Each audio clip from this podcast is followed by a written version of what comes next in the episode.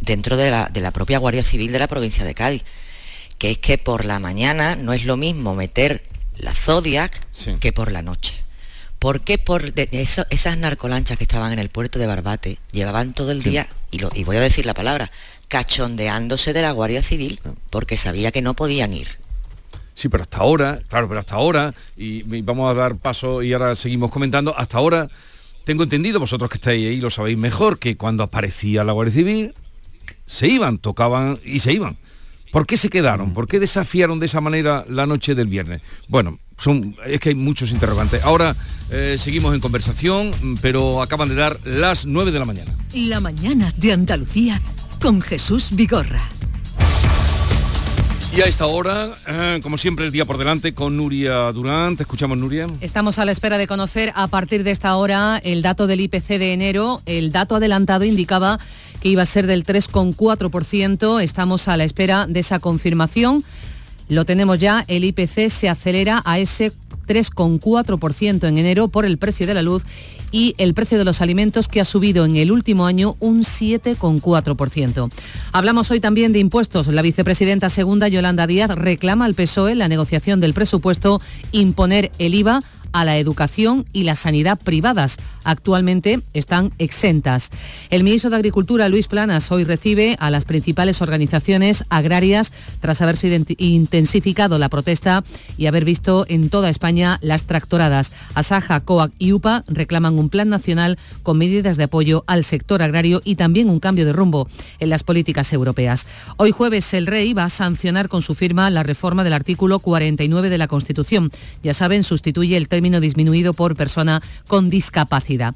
Israel continúa bombardeando el sur de Gaza, única zona segura que quedaba en la franja para el refugio de la población civil. Y entre tanto, los ministros de defensa de la OTAN se reúnen en Bruselas para hablar sobre Ucrania. La semana que viene se cumplen dos años de la invasión rusa por el este y los frentes de guerra están estancados. Atención a esto, la Asociación Española de Consumidores está alertando hoy de un nuevo fraude relacionado con falsas multas de tráfico que se notifican a a través de un SMS en el teléfono móvil. Se lee DGT tiene una multa impagada de 35 euros que se incrementará en 24 horas si no recibimos el pago. Eso va seguido de un enlace y ahí es donde nos pillan. Y vuelven hoy las lluvias, vuelve la lluvia a las ocho provincias, serán más intensas en la mitad occidental y atención, están acompañadas de barro.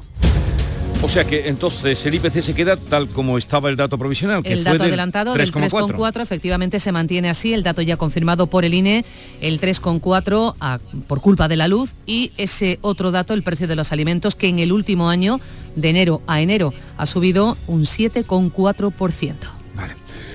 Vale. Eh, 9, 3 minutos de la mañana, continuamos en conversación con Laura Garófano, Héctor Barbota, Javier Chaparro. En unos minutos vamos a hablar con Lola López, consejera de Inclusión Social. Nos interesa especialmente para saber qué y cómo se van a rebajar las listas de espera, que es lo que pretenden eh, en espera de ser evaluados para la dependencia. Estábamos en el tema, mm, bueno, en el tema que estamos todo el mundo, en los sucesos tristes de Barbate eh, si sabremos o no sabremos, mañana ya hará una semana, pero aquí han salido algunas preguntas, al margen de todo lo que estamos enterando, que ya sabemos de lanchas, los cuatro motores, muchas cosas sabemos. Pero, pero vamos, por lo menos yo la manera de, entenderlo, o lo que, no sé vosotros, que queremos saber es eso. Sí. ¿Quién avisa? Están aquí, llevan varios días. Parece ser que el alcalde avisó, ¿no? Avisa al alcalde de Barbate que se pone en comunicación con su delegación de gobierno y es cuando se encuentran el problema de que no tienen medios para ir al puerto de Barbate y esas gestiones se eh, eh, alargan varias horas hasta que se decide enviar eh, a la lancha desde, desde, la comandancia, es decir, a la lancha de los EA, mm, acompañado con el refuerzo de varios agentes del grupo de acción rápida GAR, porque el GEA, que es el grupo de, subacuático, de salvamento y subacuático de la Guardia Civil, no tiene experiencia en, eh, bueno, pues en, meterse, o sea, en, asalto, en meterse en la narcolancha. Claro, a mí lo que me cuentan es que eh, la diferencia de, de, de, longitud entre una zodia como esa y la narcolancha, imaginémonos que se pone la, la Zodiac al lado de la narcolancha. Es que hay un metro de, altura, de distancia, o sea, de altura. Hasta, hasta abordar la narcolancha. O sea, es que era inviable. ¿Se acercan que con un megáfono para decirle iros de aquí? ¿Cómo? Es que tampoco sabemos ni cómo fue la operación. Eh, ¿Cómo se acercan allí eh, a pedirle cuentas?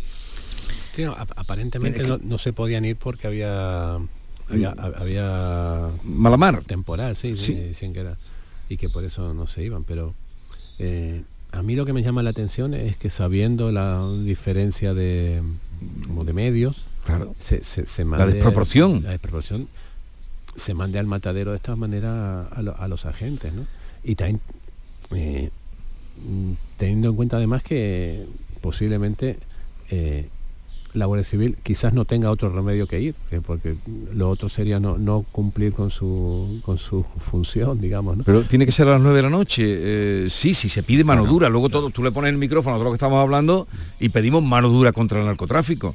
Pues mano dura, venga, a meteros ahí. No sé, pero alguien tiene que explicar esto, cómo ha sucedido, por qué ha sucedido o no. Desde luego, la explicación es la primera medida para después aplicar soluciones. ¿no?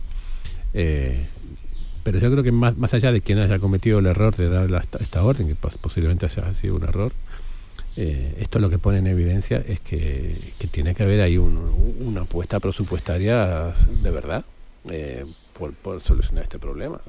el Estado no puede ser más débil de, aquellos quienes, quienes lo desafían, ¿no? Y esto es, un, esto, esto es un desafío al Estado en toda regla. Pero porque imaginemos por un momento que los guardias estos que mandan se ven en desproporción y se retiran.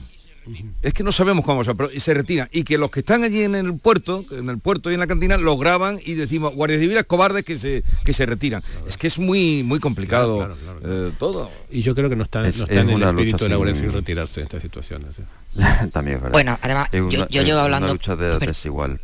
No, no, yo llevo... Es una, lucha desigual por, por completo y pero hay que, confiar en que la en que la Fuerza de Cuerpos de Estado siga haciendo su trabajo. Eh, esta mañana nos hemos despertado en Algeciras con una operación de la Policía Nacional, por ejemplo, ¿no? con 50 agentes desplegados contra una operación contra el blanqueo de capitales, ¿no? con tres registros en la ciudad y, bastantes detenidos. Que, el día a día continúa y yo quiero confiar en que la, quiero confiar, no confío plenamente que la Fuerza de Cuerpos de Estado van a seguir haciendo haciendo su trabajo.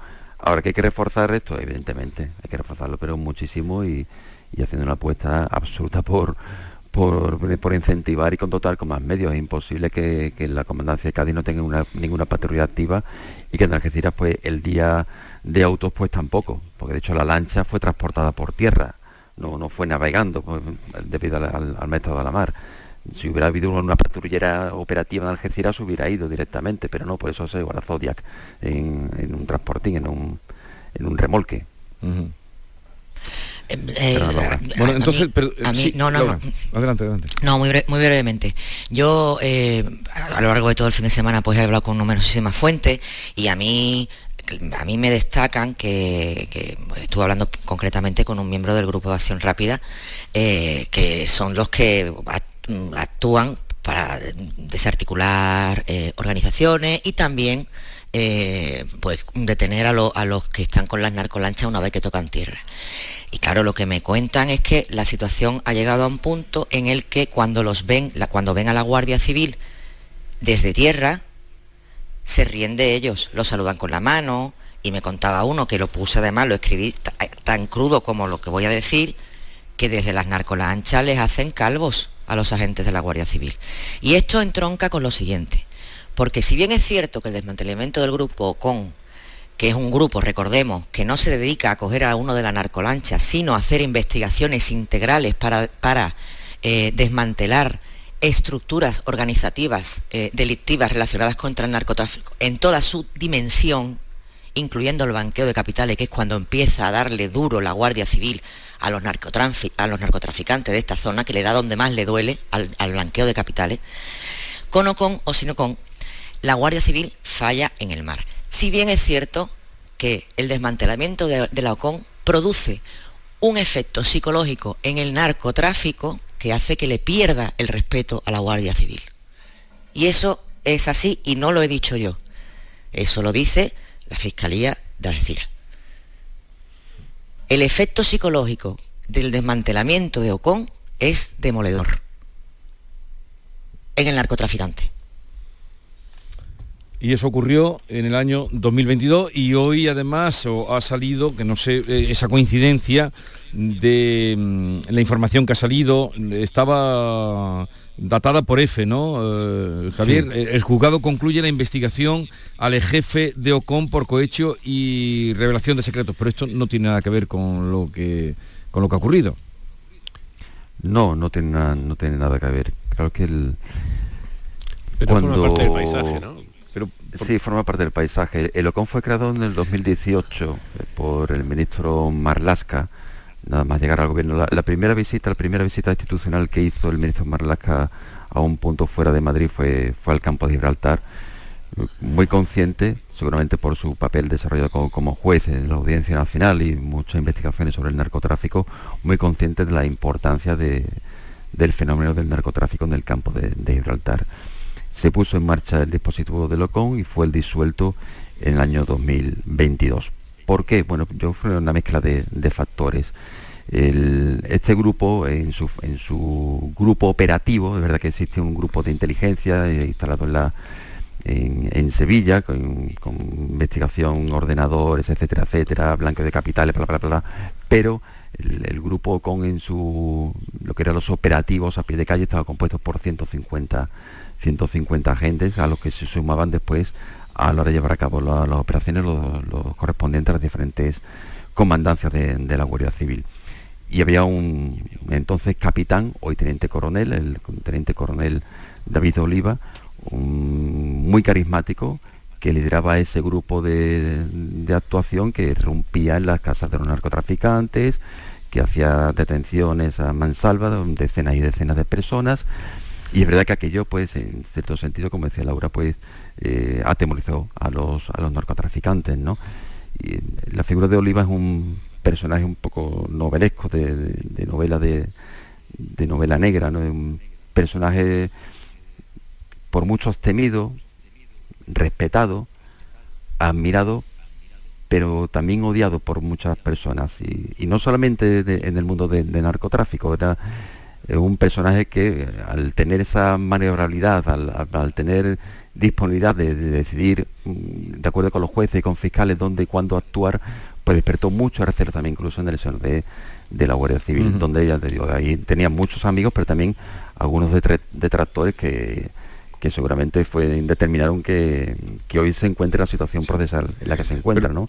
Investigado por cohecho y por pero, de secreto. Javier, ¿quieres decir no sé, mm, que eh, el comportamiento del teniente coronel de la Guardia Civil, David Oliva, mm, que está eh, investigado, mm, tuvo que ver en el mantelamiento la actitud de él o el comportamiento de él tuvo que ver en el desmantelamiento de Locón?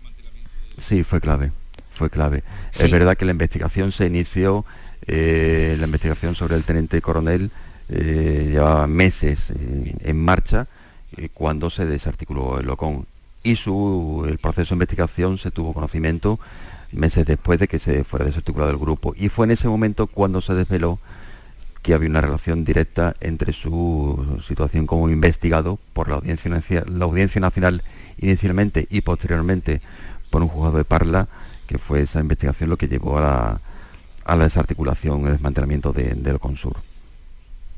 Sí, porque eh, participar, o sea, ser miembro de Consur eh, significaba estar operativo 24 horas los 7 días del año.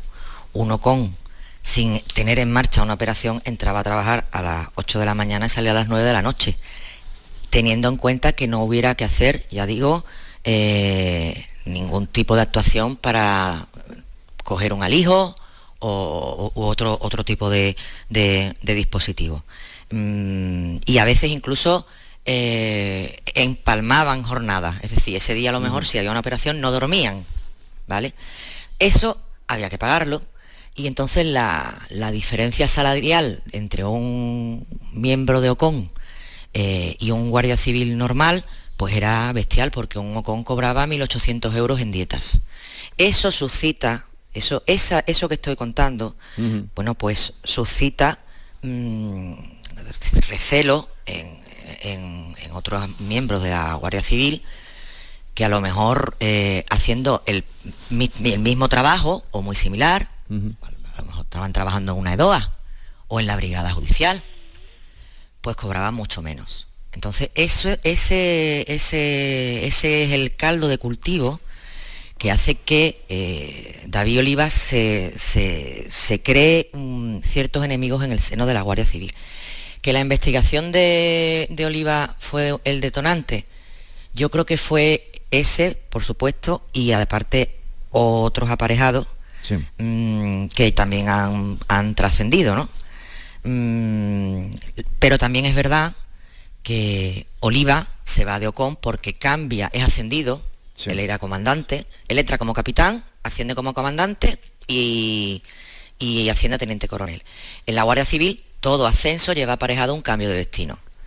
Ese destino, bueno, él, se va a la comandancia de Málaga y, está de número 2 y él ya no, es, no era miembro de OCON. Y se, y se confiaba en que el, ministerio nombrase, porque no es ese, ese, grupo ese grupo no era, nunca tuvo carácter permanente, su origen era hasta el mes, venga, un año, venga, otro año, y así fue de 2018 a 2022, duró cuatro años. Que es uno de, las, eh, mm, de los argumentos que dice el ministro Grande Marlasca que no era un, que era una solución, era un, era un grupo de creación que iba a terminar. Em, entonces, todo el mundo esperaba que se nombrase a otra persona en comisión de servicio para comandar ese OCON. Lo que ocurre es que a finales, en septiembre, cuando ya Oliva no estaba de jefe de OCON, es cuando en silencio se desarticula. De hecho, yo mm, me enteré y, tuvimos que confirmarlo con el ministerio que además fue muy reacio a confirmarlo y de hecho dijo que no se desmantelaba Ocon, que lo que se había hecho es una reestructuración por las distintas EDOAs. Pero claro, en una EDOA, que es, una unidad que se ocupa de la investigación del narcotráfico y otro tipo de delitos, no se trabaja 24/7. Entonces, esos agentes especializados, pues su disponibilidad no es la misma. Y de ahí y, eso unido al factor psicológico que he mencionado antes, pues yo creo que es, lo que ha hecho que en estos dos años la situación no sea la misma que antes del desmantelamiento de Ocon. Bueno, creo que nuestros oyentes agradecerán también estos datos que estáis dando y para que la gente se entere de lo que es el OCON, de qué pasó, que fueron los mejores agentes de las comandancias los que se reunieron ahí Comandancia que por otra parte mm, creo que también se quedaron sin personal. Bien, eh, ahora continuamos. Tengo cita, como os decía, con la consejera de Inclusión Social, especialmente para que nos diga cómo va a ser ese, mm, ese sistema ahora que se pretende aligerar la lista de espera para evaluar la dependencia. Y ahí vamos a estar metidos todos porque en el 2050 el 40% de este país tendrá más de 65 años. Vaya tela. La mayoría serán viejos y perros. Eso es lo que va a haber en este país. La mañana de Andalucía con Jesús Vigorra. La vida es como un libro y cada capítulo es una nueva oportunidad de empezar de cero y vivir algo que nunca hubieras imaginado. Sea cual sea tu próximo capítulo, lo importante es que lo hagas realidad. Porque dentro de una vida hay muchas vidas y en Cofidis llevamos 30 años ayudándote a vivirlas todas. Entra en cofidis.es y cuenta con nosotros. Hace nada eras un bebé y mírate, todo un hombre, con tu trabajo, tus amigos, tu casa. estoy muy, muy orgulloso de ti, hijo mío. Gracias. ¿Puede arreglar la cisterna o...? Tengo que encargar una pieza, pero sí, hijo mío, sí. Por 17 millones de euros uno se hace padre de quien sea. Ya está a la venta el cupón del Extra Día del Padre de la ONCE. El 19 de marzo, 17 millones de euros. Extra Día del Padre de la ONCE. Ahora cualquiera quiere ser padre. A todos los que jugáis a la ONCE, bien jugado. Juega responsablemente y solo si eres mayor de edad. En cofidis.es puedes solicitar financiación 100% online y sin cambiar de banco. O llámanos al 900 84 12 15. Cofidis, cuenta con nosotros. Canal Sur Radio.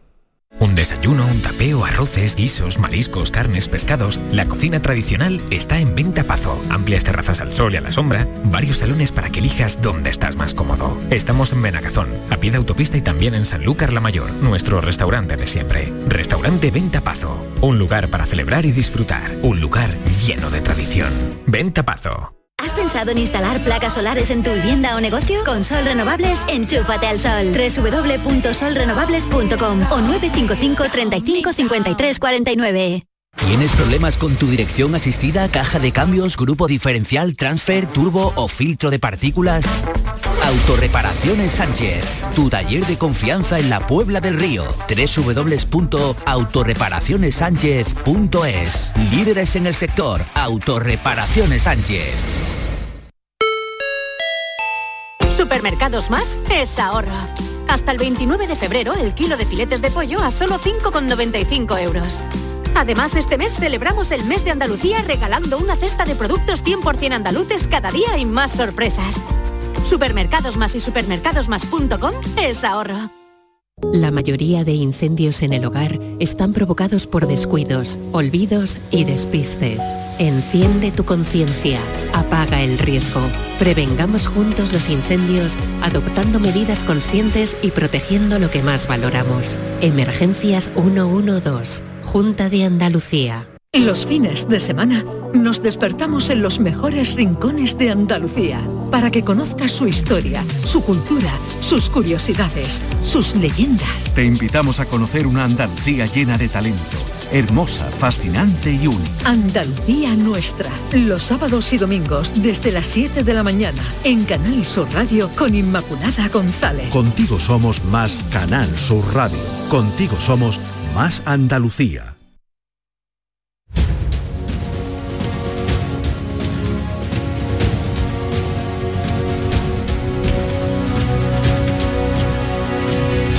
Bueno, veremos qué pasa en los próximos días con este asunto. Veo hoy que mm, quienes nos acompañan están muy documentados y bien informados de lo que está pasando. Todo es complicado, todo es grave. El tema de dinero también es importante, ¿no? Por lo que habéis comentado. Eh, Héctor, Laura, eh, el tema de dinero, Javier, también es importante. Ah, y voy a... Este apunte que nos daba Javier, ya han mandado un, un comunicado Mm, lo, que tú acababas de apuntar, que desde las 6 de la mañana la policía está llevando a cabo en, la, en Algeciras una operación policial contra el blanqueo de capitales procedentes del narcotráfico y que está, está, investigando una organización criminal que lleva años operando en la zona. En estos momentos más de 50 agentes se encuentran desplegados por la localidad, ahí por tu ciudad. Hasta el momento se han practicado tres registros domiciliarios y numerosas detenciones. No sé si tienes tú algún dato más, eh, Javier. No, aún no, aún no. Esto es lo que nos ha pasado. A esta hora no, pero vamos, lo tendremos, a lo largo del día seguro que sí, tendremos algún dato más. ¿Y esta operación estaba prevista? ¿Sale para ver si se tapan un poco las voces? Pues yo creo que una operación contra el blanqueo no, no, se improvisa de un día para otro. Lo que sí es verdad que posiblemente sí se puede acelerar, ¿no? Es decir, pues, vamos a, esto que... Eh, pero a mí me parece que las operaciones de blanqueo suelen estar eh, precedidas de, una investigación que lleva su tiempo. ¿no? y, están comandadas por, por, un, por, un, juzgado que es el que marca los tiempos, ahí no hay, no hay injerencia política posible en este caso. En fin, que es, es, el juez el que decide, el que dice que, qué día se, se, produce el registro a propuesta de, la policía, pero una orden judicial. Ahí no hay, no, que, no, creo que interior llegue el tentáculo a, a ese extremo, ¿no? Para decir cuando para decir qué día se, se interviene en un, en un domicilio porque son operaciones de, largo recorrido que, se ejecutan en el momento oportuno para, para pillar a la gente con las manos en la masa, por decirlo llanamente. Bueno, eh, vamos a otro asunto, en tanto que ya os decía, hablamos con la consejera. Eh, Felipe Bolaños, el ministro de Justicia, ha dicho que no tiene ninguna duda de que la ley de amnistía saldrá adelante por el acuerdo que tienen con Junts y que va a amparar a todos. Mm, esta mm, declaración que hacía ayer así tan contundente, ¿qué os revela o qué os dice? Pues Feliz años no tiene duda y yo tampoco.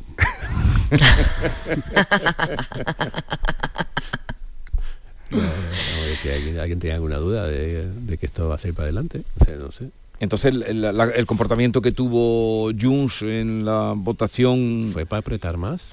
Fue Apreteu. Claro, apreteu. Es que no, no, eh, yo en aquel momento no pensé que, y creo que nadie, ¿no? En sus cabales, pensó que, bueno, entonces, como esto no le gusta a Puigdemont, entonces el gobierno va a decir, hasta aquí llego y más que esto no pasó. Pues no, pues han apretado y ahora Félix Bolaño no tiene duda y no sé, alguien la tiene. Yo es que me casi que me no sé decirlo porque es que hablar de esto a mí no me cabe ni, tampoco ninguna duda. A mí lo que me sorprende ya es el discurso prácticamente normalizado, ¿no? De que al final lo que se está diciendo entre líneas es que es lo que pida Junts. A lo que, a, todo lo que dé, a todo lo que dé. Entonces, bueno, pues se puede estar de acuerdo o no, pero la realidad es esa. Mm. Que se va, la, la negociación está prácticamente cerrada y va a ser una amnistía laxa, absolutamente laxa. Empezamos diciendo que no iba a haber amnistía, empezamos diciendo que no se iban a, amnistiar los delitos de terrorismo con sentencia firme, que, no había ninguno, y ya después terrorismo, ya o sea, aquí se, se, abrió la espita y no para de salir agua a caño y cada vez más litros. No nos sorprende, yo creo que no nos podemos sorprender, y esa ley, bueno, pues, pues saldrá adelante. Y aquí lo que yo creo que hay que confiar es en que, tiene que decir Europa. Hoy vuelven a reunirse, si no, si no tengo malentendido. Y, y yo supongo que el acuerdo se significará después de las elecciones gallegas, ¿no? Me parece que sería una bomba en plena campaña electoral, a falta de pocos días de la celebración de los comicios, de que se significara ese, acuerdo entre el PSOE y Junts, ¿no? Hay que tener en cuenta también que, que Junts sabe que o, llega a un acuerdo también con el PSOE o, no llega, porque sería la, porque la alternativa sería la dejar al gobierno en minoría, un bloque de gobierno y antes o después elecciones anticipadas, ¿no? Y ese resultado de esas elecciones anticipadas todos podemos presumir cuál sería, con lo cual Junts sabe que puede tensar la cuerda, pero hasta cierto hasta cierto punto, hasta cierto límite. Porque más allá sería cometer ya, no sé, hasta dónde sería someter al, gobierno de, Sánchez en ese, en ese sentido. ¿no? O sea que esto lo, ha dicho porque, porque el domingo hay elecciones. Esa contundencia. Pues eh, no lo sé, yo, yo pensaba que iban a aguantar hasta después del domingo para, para hablar con tan claro.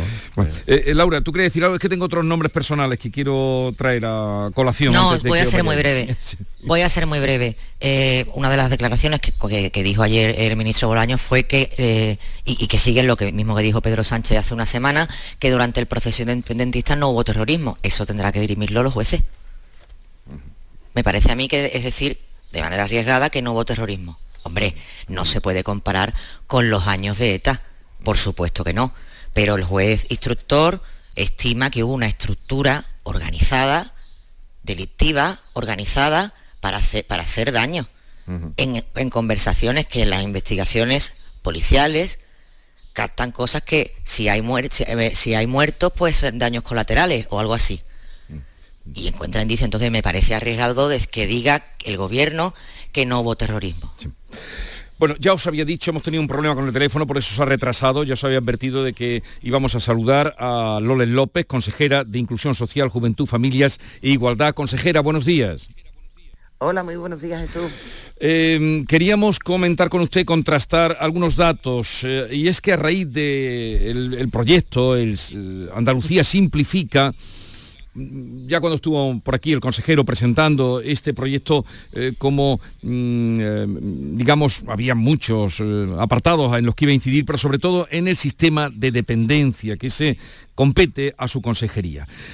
ahora mismo creo que son 35.500 personas, más o menos, las que están pendientes de valoración para recibir la prestación o el servicio de dependencia.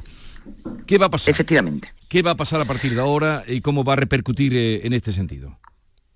Pues mira, Jesús, nosotros hemos decidido, eh, la primera legislatura lo que hubo que, es estabilizar el sistema. Digo estabilizarlo porque estaba cuando llegamos al borde del colapso y además el sector al borde de la quiebra, por muchos motivos, porque durante 13 años no se había subido el precio plaza de la residencia ni el precio de la ayuda a domicilio, eh, por muchas cuestiones. ¿no? Se, se creaban muy pocas plazas. ¿Qué hicimos en la primera legislatura? Estabilizarlo.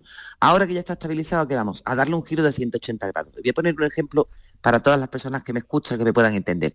Hoy una persona dependiente, eh, perdón, una persona eh, solicita la dependencia y primero recibe una primera visita en su domicilio, que es el valorador o valoradora, esa persona eh, pues ve las condiciones en las que se encuentra la vivienda, las condiciones en las que está también esa persona, el grado de movilidad, de autonomía que tiene y demás. A los seis, siete meses, eh, oscila el tiempo, recibe una segunda visita, que ahora es del piador, que es la persona que le dice ya, le determina, vuelve al domicilio y le determina, bueno, pues mire, esta es la, por el grado de dependencia que usted tiene, el 1, el 2, el 3, eh, puede escoger entre estas prestaciones. Ahora no, ahora vamos a un solo acto, una sola visita. Y en esa visita se hace todo el proceso. O sea, primero, se, eh, la intimidad de la persona se preserva, eh, se molesta menos, por decirlo de algún modo, a la familia. Y en segundo lugar, se acortan los plazos. Es decir, no tenemos que hacer dos visitas, en una única visita se hace todo el procedimiento entero, con lo cual vamos a ese objetivo que tenemos de reducir los plazos, que era lo que tú comentabas, Jesús, de las listas de espera. ¿Y en cuánto lo quieren dejar? Es el proyecto, ¿en cuánto quiere usted dejar esa espera de las personas que han solicitado eh, que se les valore para ver si tienen derecho a una ayuda por la dependencia? En 180 días, Jesús, es un proceso que hay que poner en marcha, eh, que requiere ahora una aplicación informática, que requiere una formación también, que requiere el trabajo de todos y yo doy por hecho. Eh, que voy a contar con el apoyo de todos los profesionales, lo doy por hecho porque son personas con muchísima vocación, los trabajadores y las trabajadoras sociales, y por tanto todos tenemos un objetivo común, que es eh, que nuestros mayores tengan la mejor atención posible. Pero te digo una cosa, Jesús, esto lleva un proceso previo y paralelo, es decir, eh, no es solo ese decreto, que, es la palanca fundamental. Esto ha conllevado que en este año hayamos creado 1.970 plazas, esto ha conllevado que desde que Juanma llegó a la presidencia se haya subido el precio de plaza en la residencia y, la hora de ayuda a domicilio. O sea, esto ha conllevado también muchísimos pasos alrededor para conseguir el objetivo. Pero el objetivo es ambicioso, pasar de 550 días a 180. ¿En cuánto tiempo se han propuesto? Bueno, pues esto, yo antes de que termine la legislatura, esto tiene que haber dado un paso importante en ese sentido, un paso muy importante antes de que termine la legislatura. La gente lo tiene que haber notado y además no, no solo en la cantidad, sino también en la calidad. Eh, ¿Qué pasa cuando una persona solicita, porque esto nos está escuchando, esto nos entiende todo el mundo, porque todos mm, cerca o lejos o en la propia casa tenemos eh, personas ya pues eh, desvalidas y que necesitan una ayuda especial. ¿Qué pasa cuando una persona solicita entrar en el sistema de la dependencia? Bueno, cuando una persona solicita la entrada, primero, y ahora que me das esta oportunidad, Jesús, rogaría a todo el mundo en la medida de lo posible que lo hagan de manera telemática, porque es mucho más rápido es mucho más rápido. Así que esta información, si me lo permites, la dejo para, tú sabes, para el entorno familiar, que siempre es el que va a solicitar la dependencia para tu mamá, para tu papá, para tu tío. Eh, solicita la dependencia, empieza el trámite, el procedimiento a través de los servicios sociales, eh, se graba, obviamente, los datos de la persona y a partir de ahí empieza el proceso que yo te he contado, Jesús. Primero se cita para la valoración, eh, que es fundamental. Entonces, esa persona recibirá una llamada o el familiar recibe la llamada de que la persona va a ir a valorarla.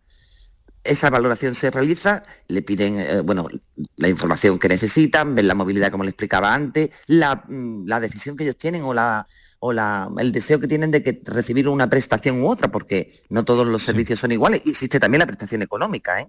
que parece que, no, la, no la hay, pero sí existe y hay personas que se acogen a la prestación económica. Y una vez que está ese procedimiento, Después, como te decía, venía el pie y ahora, ahora vamos a, que todo se haga en esa única visita. No se moleste más a la familia, se preserve la intimidad de esa persona mayor y por tanto a partir de ahí ya somos los técnicos, los, son los técnicos, los profesionales los que hacen la tramitación hasta conseguir la prestación que deseen. Eh, la Junta tiene 14 residencias que son propias y gestiona y creo que son 45.000 plazas las que dependen de una u otra mm, concertación de la Junta de Andalucía. ¿Tienen previsto ampliar las plazas de residencias en Andalucía? Sí, sí, nosotros vamos a ir a una nueva ampliación de plazas. Mira, para que nos hagamos una idea, desde que Juan Más Presidente se han creado 4.553 plazas. Hablo de mayores y personas con discapacidad. Solo en este año 23, Jesús, 1.970. Para, a veces es bueno hacer las comparativas para ver de qué hablamos. En la última legislatura del anterior gobierno se crearon 283, o sea, hemos multiplicado por 16 el número de plazas. No obstante, vamos a, por más plazas y, y además eh, hemos sacado una línea de subvenciones de 73 millones de euros para la construcción eh, o rehabilitación, adaptación de residencias y centros de día para personas mayores y personas con discapacidad. Ya la línea está lanzada. Bueno, eh, ya estamos fuera de tiempo porque hemos tenido un problema de, conexión, pero sí que me gustaría, eh, consejera Lole, consejera de Inclusión Social, Juventud, Familia e Igualdad, que me dijera, no sé si usted ya lo ha manifestado por algún, en algún medio, em, ¿qué opina de la canción que va a representar a España en Eurovisión, cuyo título es Zorra? Pues mire, ya el título me echa para atrás. Ya el título me echa para atrás. Yo te, voy a decir una cosa, Jesús, yo no escucho la canción, ¿eh? O sea, esta, pregunta no me la esperaba. Yo no escucho la canción, no me da la vida. Es que no me da la vida. Pero nada más que el título ya me echa para atrás. O sea que usted entonces está de acuerdo con Carmen Calvo, porque a Pedro Sánchez ha dicho que le gusta y Carmen Calvo decía justamente esto ayer que pongo para que escuche usted y también mis compañeros. Esto es una canción para ganar mm, dinero y votos y ya está. Más de una mujer que me ha dicho Carmen que a mí antes de tirarme por unas escaleras y quedarme en una silla de ruedas, lo último que escuché fue zorra. Si celebra. O sea que mm, está usted en Madre este mía, yo, yo, yo no escucho la letra, vamos, no escucho la canción. Pero yo te digo, vamos, amigo, a mí el título solo me echa para atrás. ¿eh? Como mujer el título me echa para atrás. Bueno, gracias por atendernos. Les deseo lo mejor en ese objetivo de acortar plazos para las personas que están pendientes, que 550 días son, eso es un año y medio, y usted nos ha dicho que en 180 quiere dejarlo cuando acabe la legislatura. Les deseo lo mejor. Un saludo y buenos días. Muchas gracias, buen día. Eh, ¿Qué os parece a vosotros esta posición que tuvo ayer Carmen Calvo? Héctor te está riendo, a Javier y a Laura no los veo.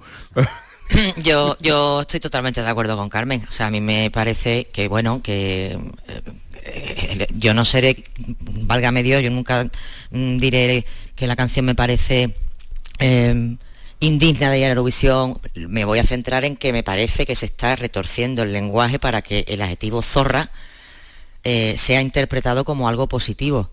Yo creo que como mujer y como yo, muchísimas mujeres, ah, mm, preferimos que nos digan guapa, o reina a zorra, creo.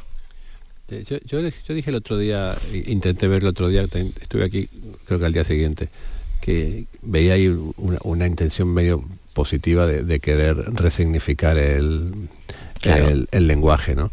Pero, pero es verdad, lo primero, yo no le veo ningún mérito artístico a la canción, que es lo primero que hay que evaluar cuando uno ve, te gusta o te gusta, ¿no?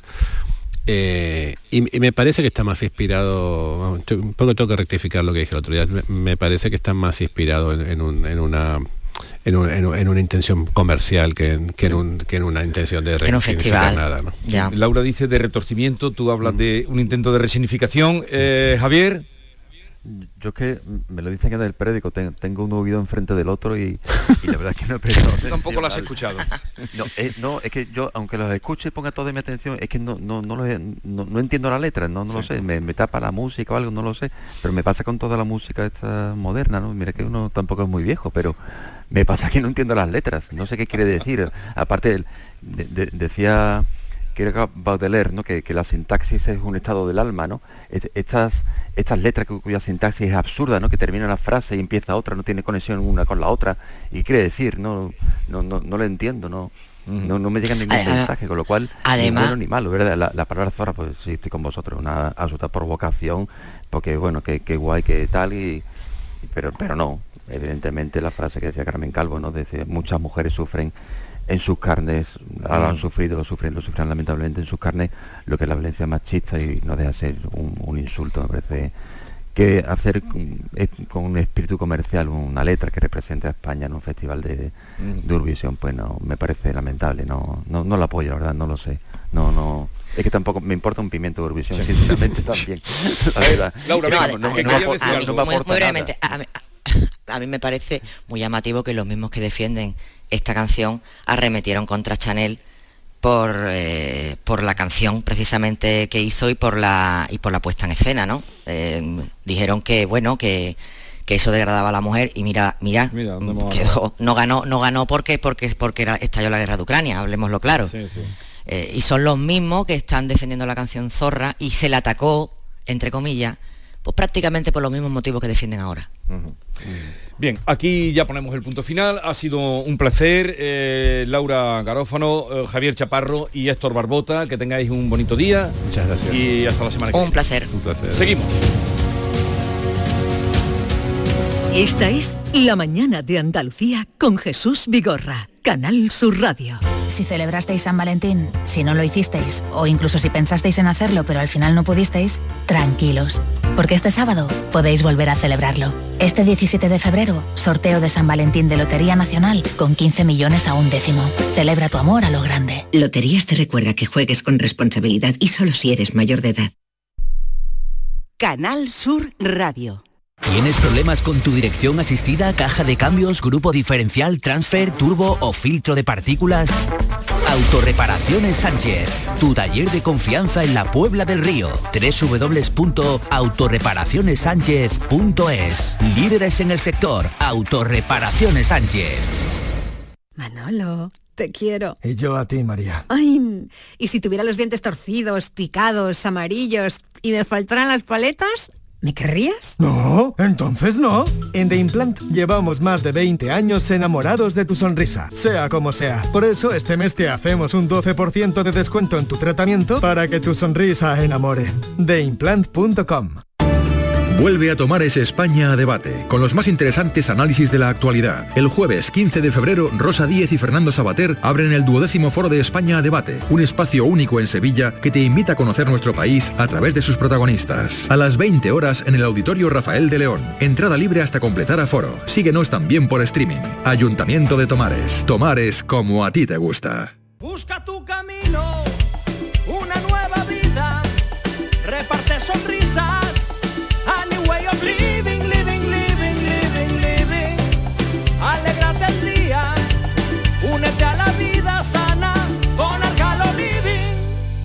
aceite de oliva, virgen extra. La Mañana de Andalucía con Jesús Vigorra.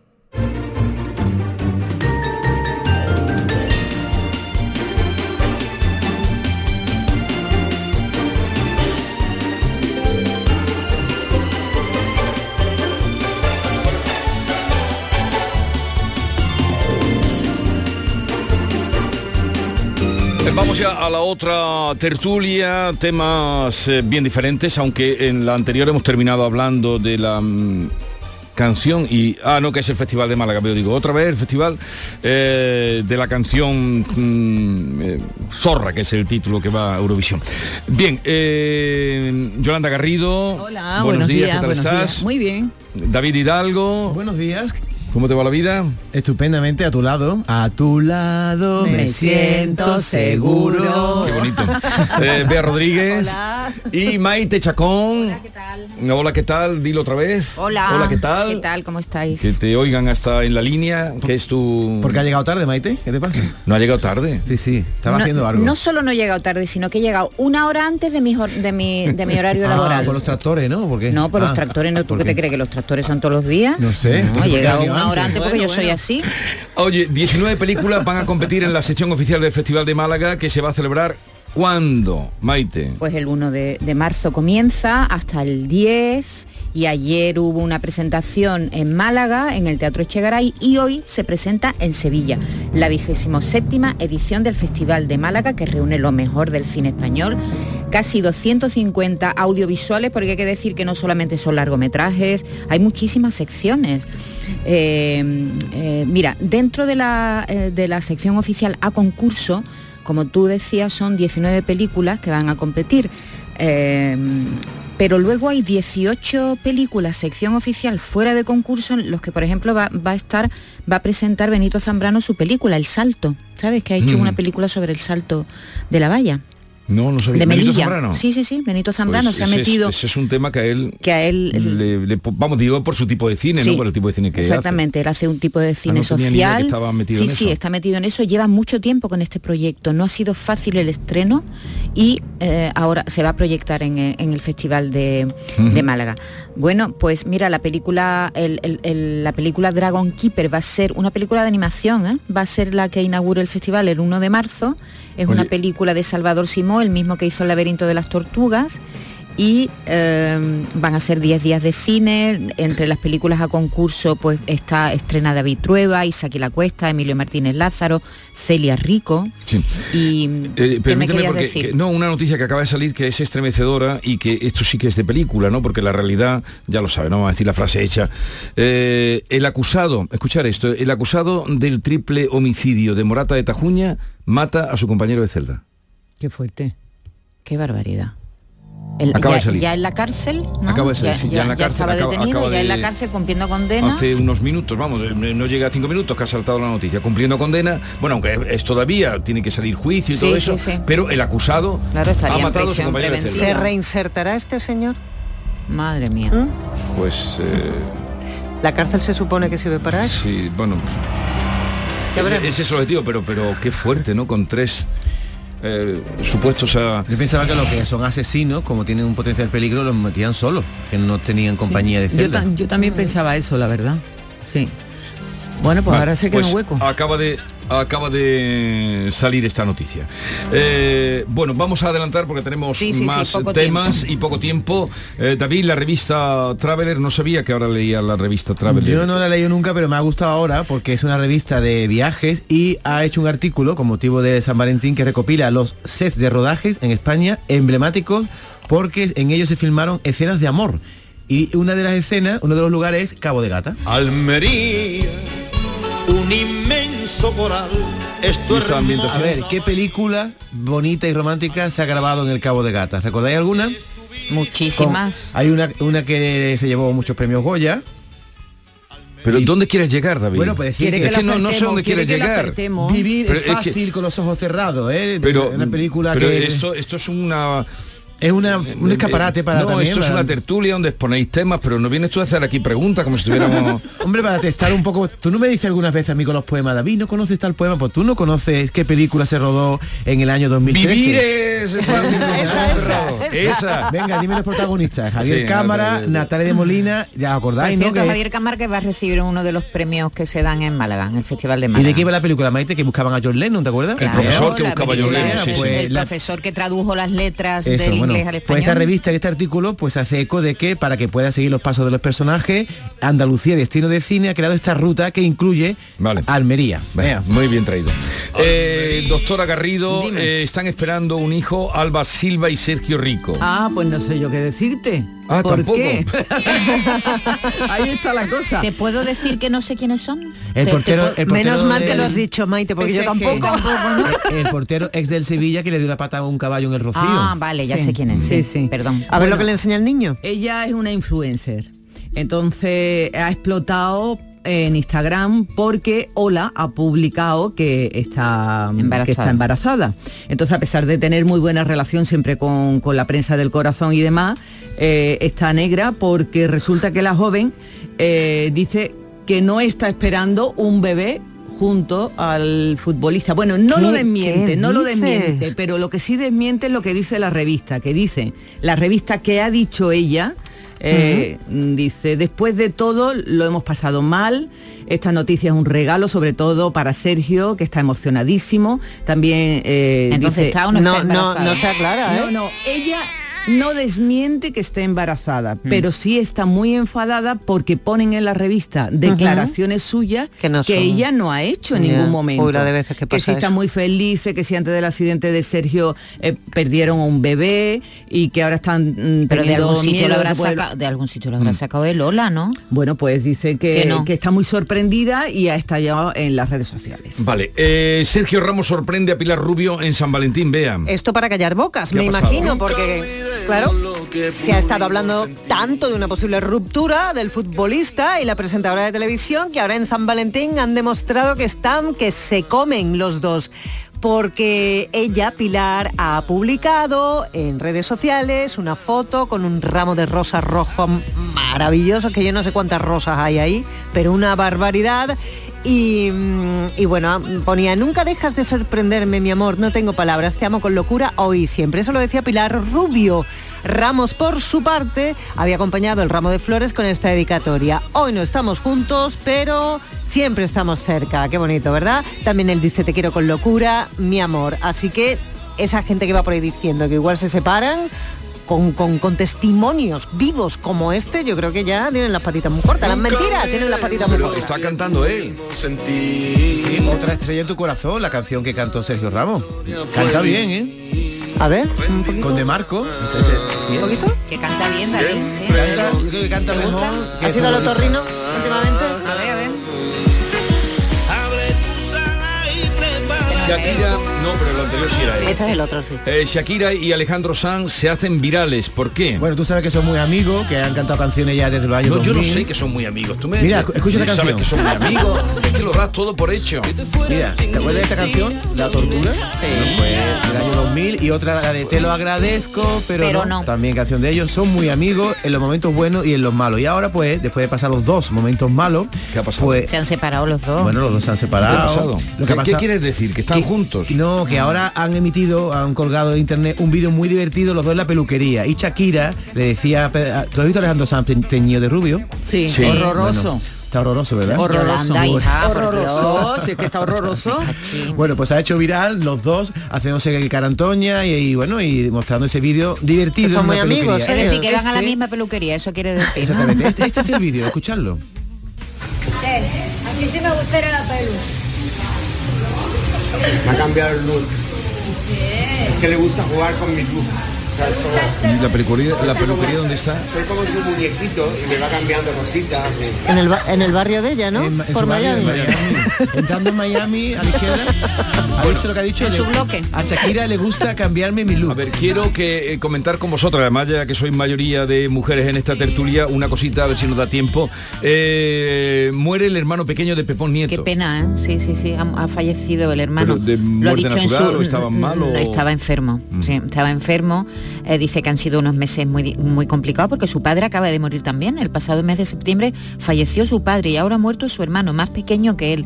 Él lo ha dicho en las redes sociales y dice que está roto de dolor, claro, evidentemente. También da las gracias a todo el personal del Hospital Universitario Costa del Sol por su profesionalidad y su cariño. Dice, tenemos una sanidad eh, pública estupenda, por favor cuidémosla y defendámosla, nos, da- nos va la vida en ella. Ay hermano, te voy a pensar mucho y siempre, Carlos, siempre.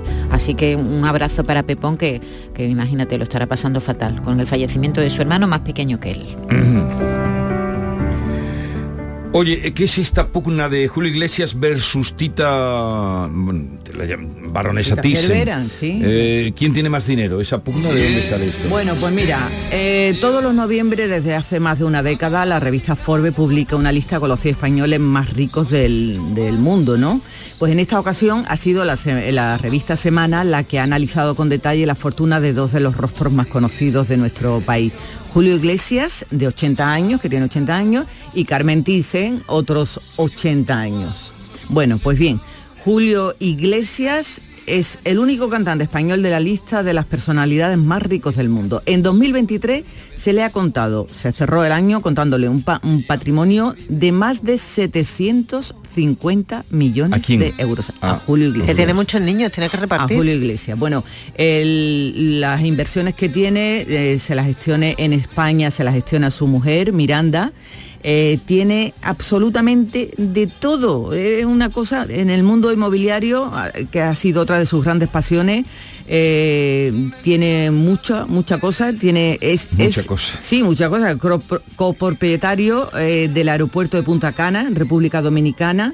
Tiene apartamentos de lujo, eh, complejos hoteleros, posee una mansión valorada en 25 millones de dólares en Miami, en viviendas de carácter lujoso en la misma zona. Bueno, tiene, yo qué sé, ni me pongo a contarte me puedo tirar aquí media mañana. así se hace el no. dinero, Y luego, comprando, pero. ¿cómo se entiende que luego meta comida en una maleta? Que lo contamos hace poco, No, que le pararon por en el- aeropuerto. Sería por el, Sí, sí. el gusto de llevar jamón. Y la baronesa Thyssen ¿Cuánto pues tiene una fortuna de 1.400 millones ¿Tiene de dólares. La baronesa. Tiene el doble. más. Wow. Sí, sí.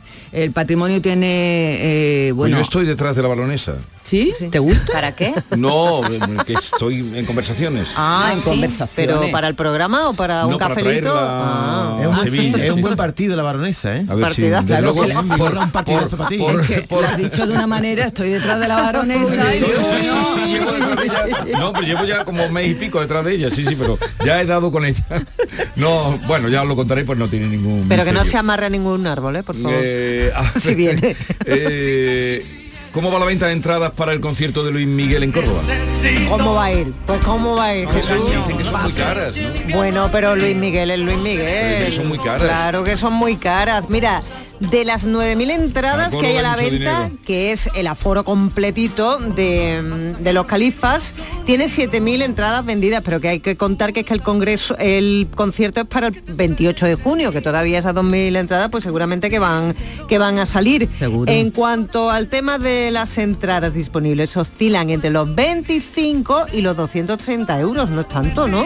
Digo yo, digo yo. Ahora que yo me imagino... ¿Cuánto has dicho? 30 euros es un dinerito. No, pero yo había oído La eso, horquilla- eso es caro, pero que era incluso más cara. La horquilla de precio, yo me imagino que el de 25 será que te queda justo en la puerta nada más que Al lado del Claro. portero. al lado del portero. Detrás de un poste. ¿Tú por qué, por qué- Sin ver por- nada. ¿Por qué ar- artista pagarías 200 mortadelos? Por José Luis Perales. El No. único por que pagaría es por José Luis Perales. Obsesión tiene con No me lo Y creo. por Pablo Milanés, que ya se ha muerto. ¿Qué? Está obsesionado con Pero Perales. 200 pavos, eso te permitiría que se ir a verlo allá a Cuenca. Es que y yo- saludarlo, hacerte el encontradizo. José Luis Perales es, un, Es muy el- el, simpático. mayor artista que hay en España y, y en Latinoamérica, vamos, ahora mismo. Este chico no hay uno mejor. Sí, La última vez que estuvo aquí con nosotros estuvo una hora entera conversando con nosotros. Claro, fue si le decía esas fantástico, cosas. Es que es muy fantástico, simpático. Muy Si simpático. cosas. ¿Cuándo? Que yo no estaba.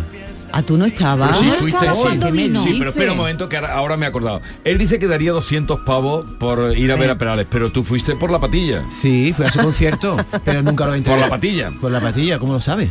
Hombre, porque te regalé yo las entradas, o sea que... Pero cuando ha venido aquí al programa. Aquí Sí, estuvo hace un par de años Ah, pues y sería estuvimos una hora hablando con una- él cuando sí. se retiró de los escenarios, Sí, acuérdate. sí. Sería que cuando estaba yo que ¿no? por cierto es el único que ha dicho que se, se retiraba y se ha retirado realmente, los demás todos vuelven.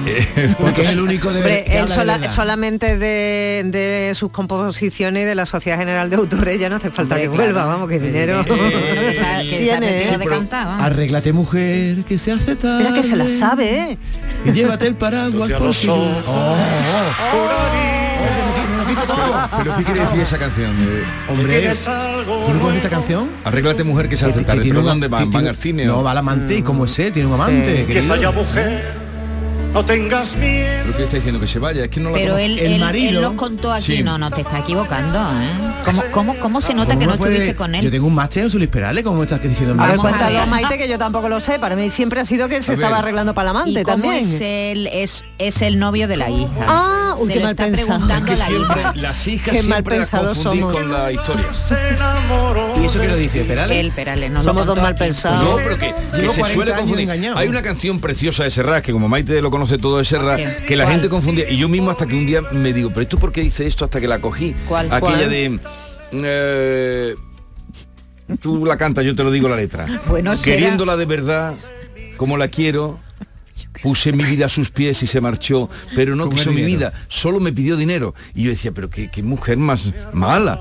Y era la hija. Es la hija que se va a estudiar a, a Inglaterra y decía, queriéndola, de, eh, deja, bájame eso que no puedo yo entonar. Que queriéndola no de verdad como la quiero, puse mi vida a sus pies y se entregó, pero no quiso mi vida, solo me pidió dinero, ah, dinero, dinero, y entonces dice, Oh. eh, no lo sé cómo sea, y le dice, eh, cada beso, yo es que no entendía la letra hasta que ya un día la pillé, bueno, no la pillé, me lo dijo una amiga. Me dijo, si es que niñas. si me dijo, si es que es su hija mal pensado, porque decía, pero no quiso mi vida, solo me pidió dinero. Entonces dice que cada billete que le mande lo besará porque es la única manera que tiene de tocar el billete que le mande. Que es preciosa. La mañana de Andalucía con Jesús Vigorra. Canal Sur Radio.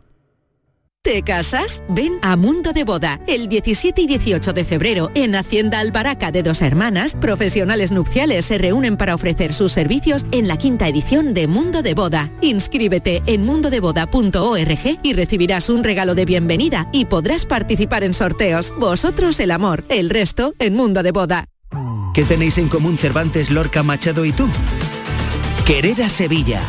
Pero recuerda, a Sevilla un gesto como recoger los excrementos de tu mascota, diluir sus orines, no dejar bolsas de basura fuera de los contenedores o usar bien las papeleras le vale más que mil te quieros. Cuidemos Sevilla. Lipasam, Ayuntamiento de Sevilla.